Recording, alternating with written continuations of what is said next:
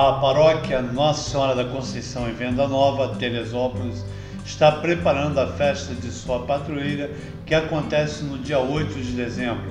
Um dos momentos importantes da festa é a missa presidida pelo bispo diocesano Dom Gregório Paixão, no dia 7 de dezembro, às sete e meia da noite.